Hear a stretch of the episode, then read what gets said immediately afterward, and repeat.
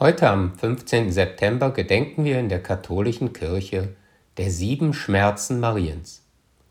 Dieser Tag war mir lange nicht bedeutsam. Mein Name ist Bernd Siemes, bin Diakon in der katholischen Kirche und arbeite als Seelsorger im Universitätsspital Zürich.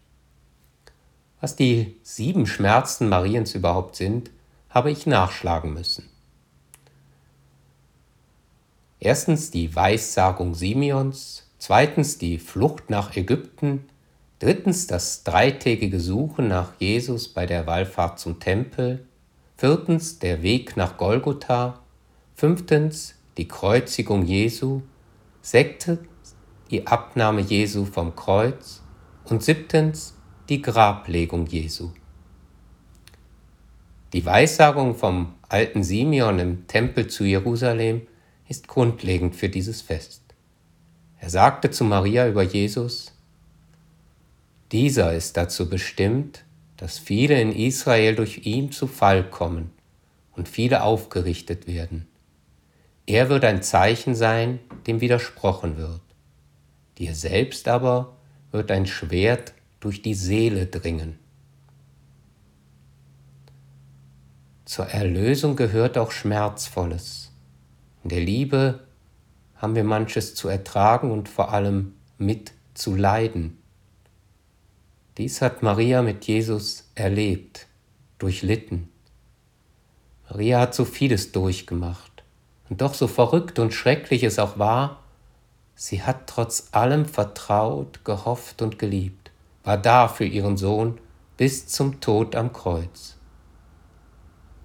So kann Maria uns gerade dann Kraft und Mut geben, wenn unser Leben oder das unserer Lieben von Schicksalsschlägen erschüttert wird.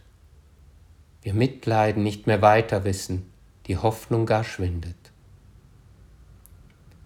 Und daher hat es mich auch nicht überrascht, dass, dieses, dass diese Verehrung der sieben Schmerzen Mariens vor allem im Mittelalter aufgekommen ist und eine große Bedeutung gewonnen hat.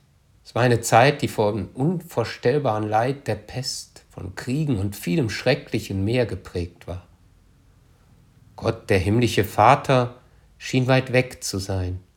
Jesus Christus wurde als der Leidende verehrt, der für uns am Kreuz gestorben ist, sich aufgeopfert hat, dass wir die Erlösung im Jenseits haben. Und diesseits, hier auf Erden, hat Maria, die Gottesmutter, Hoffnung gegeben sie, die selbst Leid und Schmerz erlitten hat und nicht verzweifelt ist. Sie hat ihre Berufung, ihr Leben angenommen. So war sie für viele Vorbild. Diese Bedeutung Mariens habe ich erfahren, als auch bei mir mal das Leben verrückt spielte. Ich mich fragte, wie Gott das zulassen konnte. Ich mich fragte, wo er überhaupt ist Gott, der Vater, war mir da ganz fern.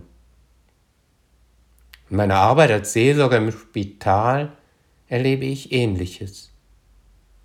Für Patienten und ihren Angehörigen kann gerade in schwierigen Situationen das Gebet zu Maria helfen. Ich begegne Menschen, die durch Maria eine schwere Erkrankung ertragen.